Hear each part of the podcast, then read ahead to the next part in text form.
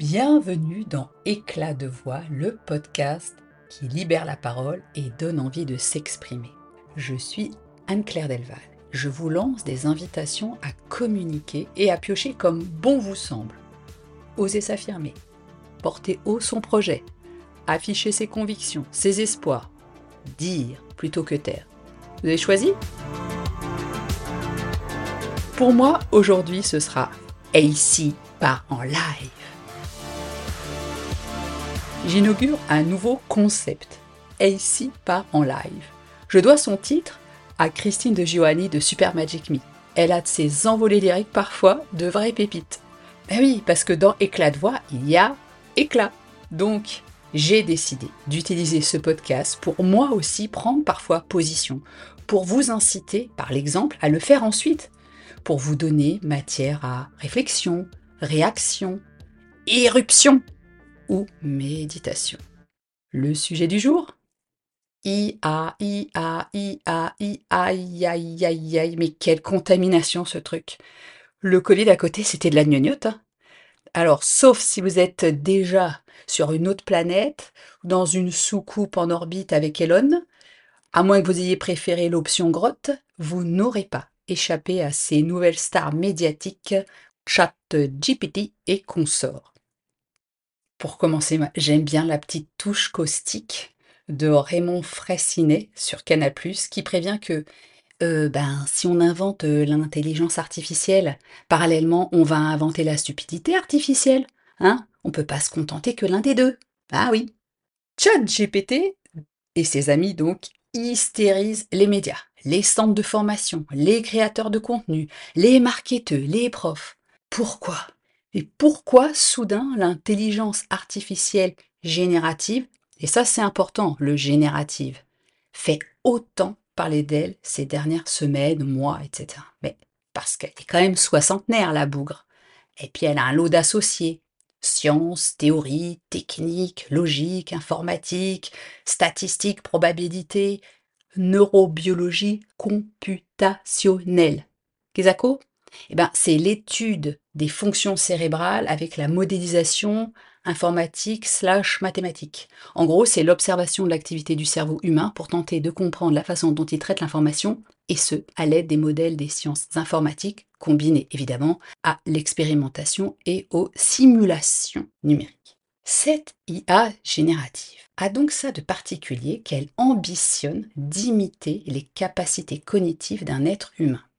Ces développements sont donc bien évidemment liés à ceux de l'informatique qui a d'abord conduit les ordinateurs à réaliser des tâches de plus en plus complexes qui étaient au départ uniquement faisables par des êtres humains. C'est comme ça que, par exemple, les comptables ont dû se réinventer avec l'avènement d'Excel, que nos voitures sont de plus en plus automatisées. Soit dit en passant, je déteste quand on me dit Mets tes mains sur le volant, qu'on freine à ma place et qu'on crie quand ça ne va pas. Bientôt, elles vont piloter toutes seules. Mais moi, j'ai pas envie que quelqu'un pilote mon abarth à ma place.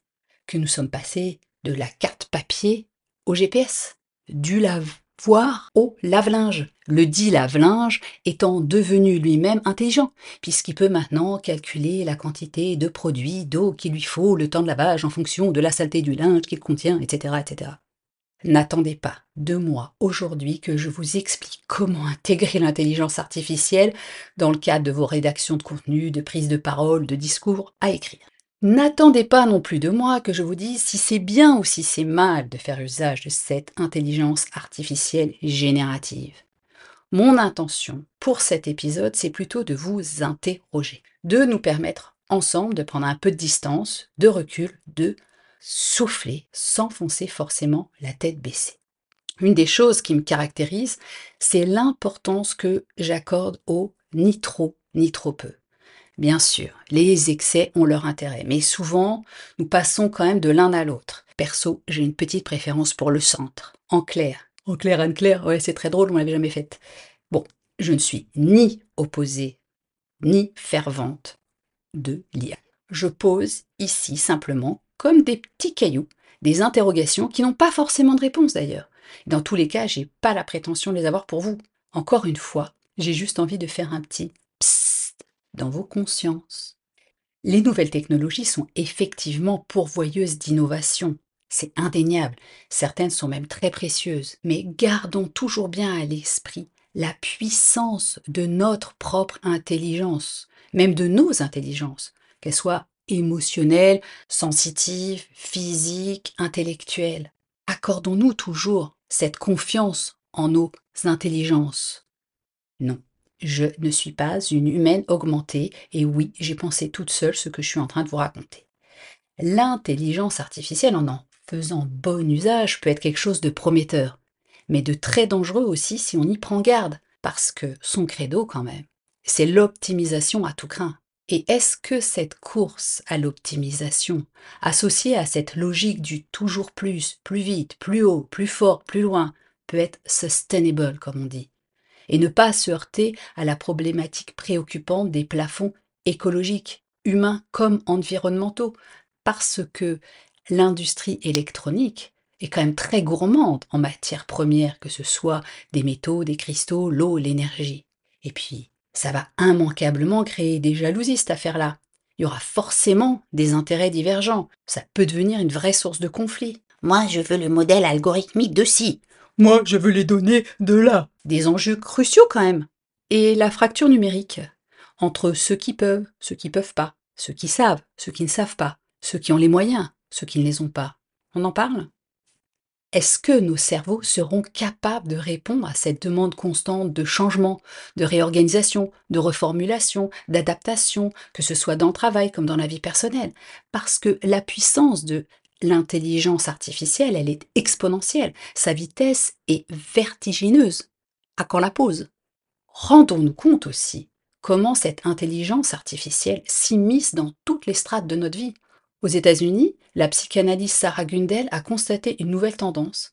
Ces patients commencent à utiliser des chatbots pour être conseillés dans leurs relations affectives.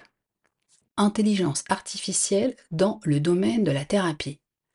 Quand on sait que nous vivons une époque de grande désinformation, que nous avons tous été témoins de la façon dont les algorithmes répondent à la fois, pour l'instant en tous les cas, des mensonges, des théories du complot, mais qu'est-ce qui va se passer une fois qu'on laissera entrer cette intelligence artificielle dans notre vie affective? Pour l'heure, même si cette intelligence artificielle peut s'exprimer comme un humain, son fonctionnement reste de rassembler des données pour en faire quelque chose. N'est pas censée aider. Or, l'objectif d'une thérapie, c'est d'améliorer la qualité de vie.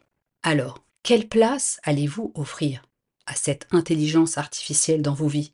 Au moment de vous exprimer, de prendre la parole, quel pouvoir allez-vous lui accorder, remettre entre ses mains virtuelles. Et le vôtre de pouvoir, qu'en ferez-vous? Pourrez-vous toujours y croire et l'activer? Quelle marge de manœuvre octroierez-vous à l'un et à l'autre? Et votre esprit critique, qu'allez-vous en faire? Actif ou passif?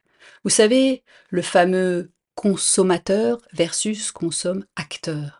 J'écoutais récemment une interview de Cyril Dion qui disait qu'au rythme où nous allons, bientôt nous allons atteindre les 8 heures par jour devant nos écrans, tous confondus, téléphone, ordi, télé, etc. Si on ajoute à ça 8 heures de sommeil, mis bout à bout, on arrive quand même à 57 ans.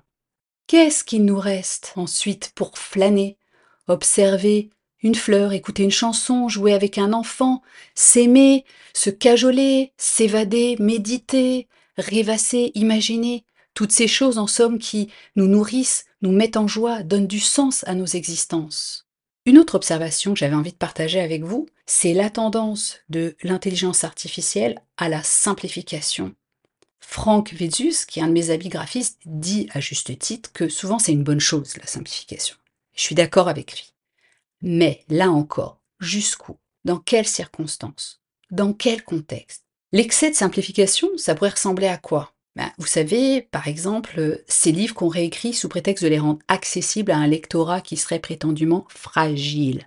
D'un côté, c'est quand même un bel affront à l'auteur. C'est aussi, comme le dit la philosophe Julie Girard, et je suis vraiment d'accord avec elle, un attentat contre notre intelligence. Parce que la fiction nous construit individuellement et collectivement. Je vous en avais parlé dans l'épisode 7, Haro sur les croyances limitantes. Nous nous racontons sans cesse des histoires pour pouvoir fixer une information. La fiction, à la fois construit, solidifie nos cerveaux mais c'est aussi un espace commun à partir duquel nous allons pouvoir échanger, discuter, imaginer, inventer.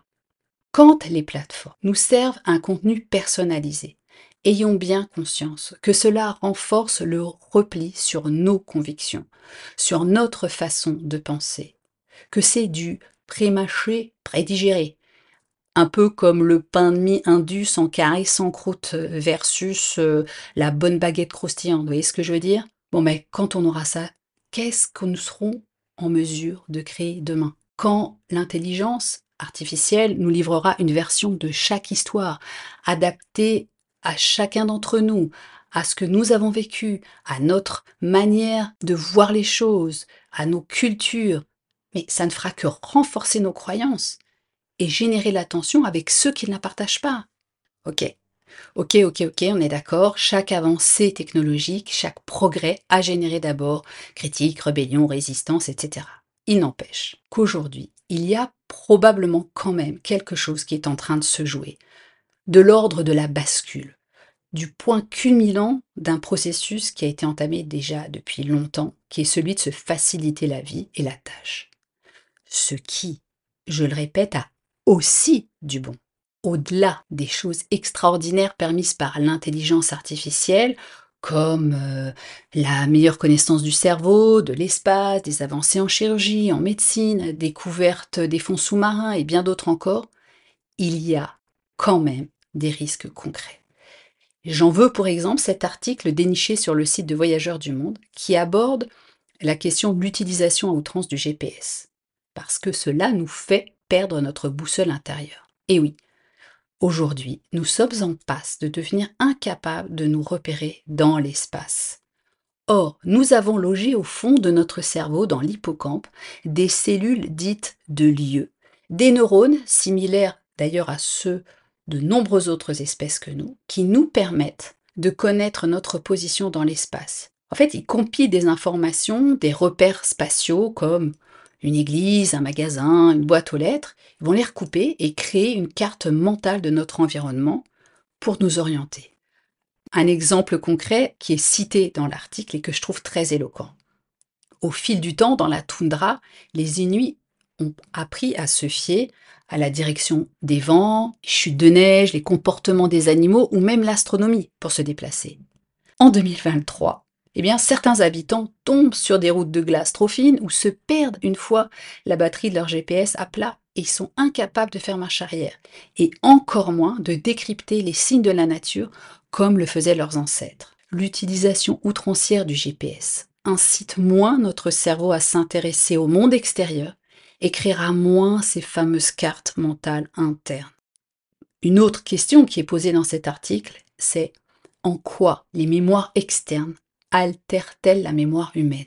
On n'a pas encore beaucoup de recul, mais ce qui est certain, c'est que en deux décennies à peine, les mémoires numériques sont devenues omniprésentes.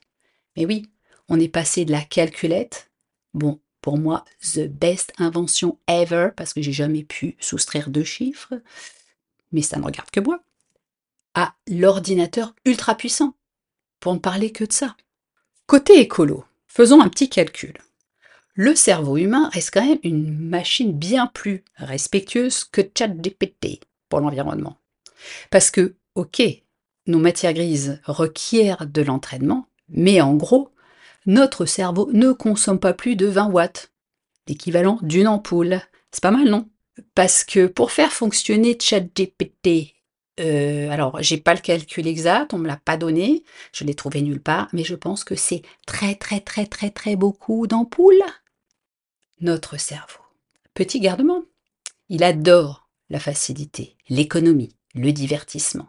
Il est partisan du moindre effort. C'est un vrai fainéant. Alors évidemment, si vous lui proposez deux options, il va forcément préférer ce qui lui simplifie la vie. Donc, gare à nous Nous avons encore cette capacité à rêver. Chouchoutons-la. Et moi, en vrac, j'ai envie de vous poser ces questions. Est-ce que vous avez envie demain que ce soit un pinceau automatique qui peigne à votre place, un stylo qui crée vos vêtements, un robot qui décide de vos intérieurs, un micro qui parle pour vous Pourquoi pas? Pourquoi pas? Chacun à ses envies. Et dans certains cas d'ailleurs, ce sera une prouesse pour des gens qui peuvent plus parler, plus marcher, tenir un objet. Donc oui, encore une fois, il y a de bonnes choses dans ces avancées. Mais j'avais envie de vous montrer quand même à quel point ça peut être pernicieux. Pour terminer, je voulais vous proposer, que vous l'ayez vu ou pas, de vous plonger dans le dessin animé de Pixar Wally. Parce que franchement, on y est. Et pourtant, le film date de 2008, c'est-à-dire hier. Bon, ok, peut-être avant-hier pour certains. Je vais vous donner le synopsis et je pense que ça fait un petit peu froid dans le dos. Donc, au début du 22e siècle, la compagnie By and Large est devenue un gouvernement mondial globalisé. La surconsommation effrénée a transformé le monde en dépotoir gigantesque. La société commandite donc un exode massif à bord de vaisseaux spatiaux pour préserver l'humanité? Et des machines, dénommées Worley, ont été fabriquées par la dite compagnie pour nettoyer la Terre des détritus laissés par les humains. Les dix humains dans les vaisseaux, eux, sont même devenus des robots qu'ils ne font qu'écouter.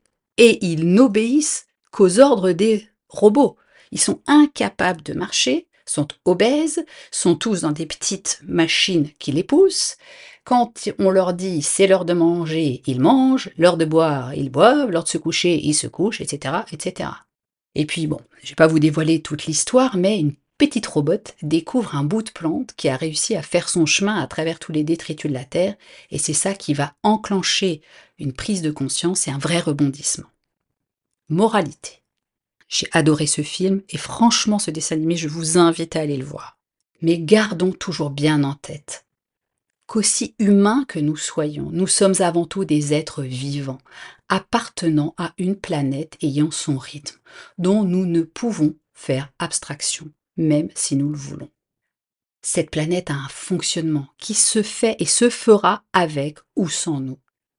Et si nous voulons conserver de la joie, de l'étonnement, du plaisir à la vie, c'est aussi en restant conscient que nous faisons partie de ce tout, que la nature n'est pas à côté de nous. Non, je ne vais pas dans la nature, je suis la nature et que c'est elle qui nous fabrique, que pour l'instant le miracle de la vie n'est pas élucidé et que nous avons encore beaucoup à apprendre ou plutôt à réapprendre des sagesses anciennes, ancestrales, qui elles aussi apportent une vision du monde riche, complémentaire. Terre T-A-I-R-E ou Terre T-E-2-R-E, intéressant, hein? Donc complémentaire à nos avancées technologiques. Pour conclure, cet épisode. Je vous tends une perche. Chaque jeudi matin, je vous propose, grâce à une intelligence artificielle qui me permet de faire mes sessions en ligne, une séance de sophro rapido, c'est-à-dire un temps de 30 minutes, de 8h à 8h30, pour justement cultiver en nous et autour de nous cet enthousiasme de la vie, retrouver le flot, la sérénité, la gratitude, la plénitude d'être nous-mêmes, bien vivants, reconnectés à ce tout très précieux, ce vivant qui remercie aussi la technologie et qui aimerait faire ami-ami sans devenir esclave. Pour vous inscrire à ces séances, c'est très simple, rendez-vous sur mon site anneclairdelval.com dans la rubrique Travaillons ensemble. À très vite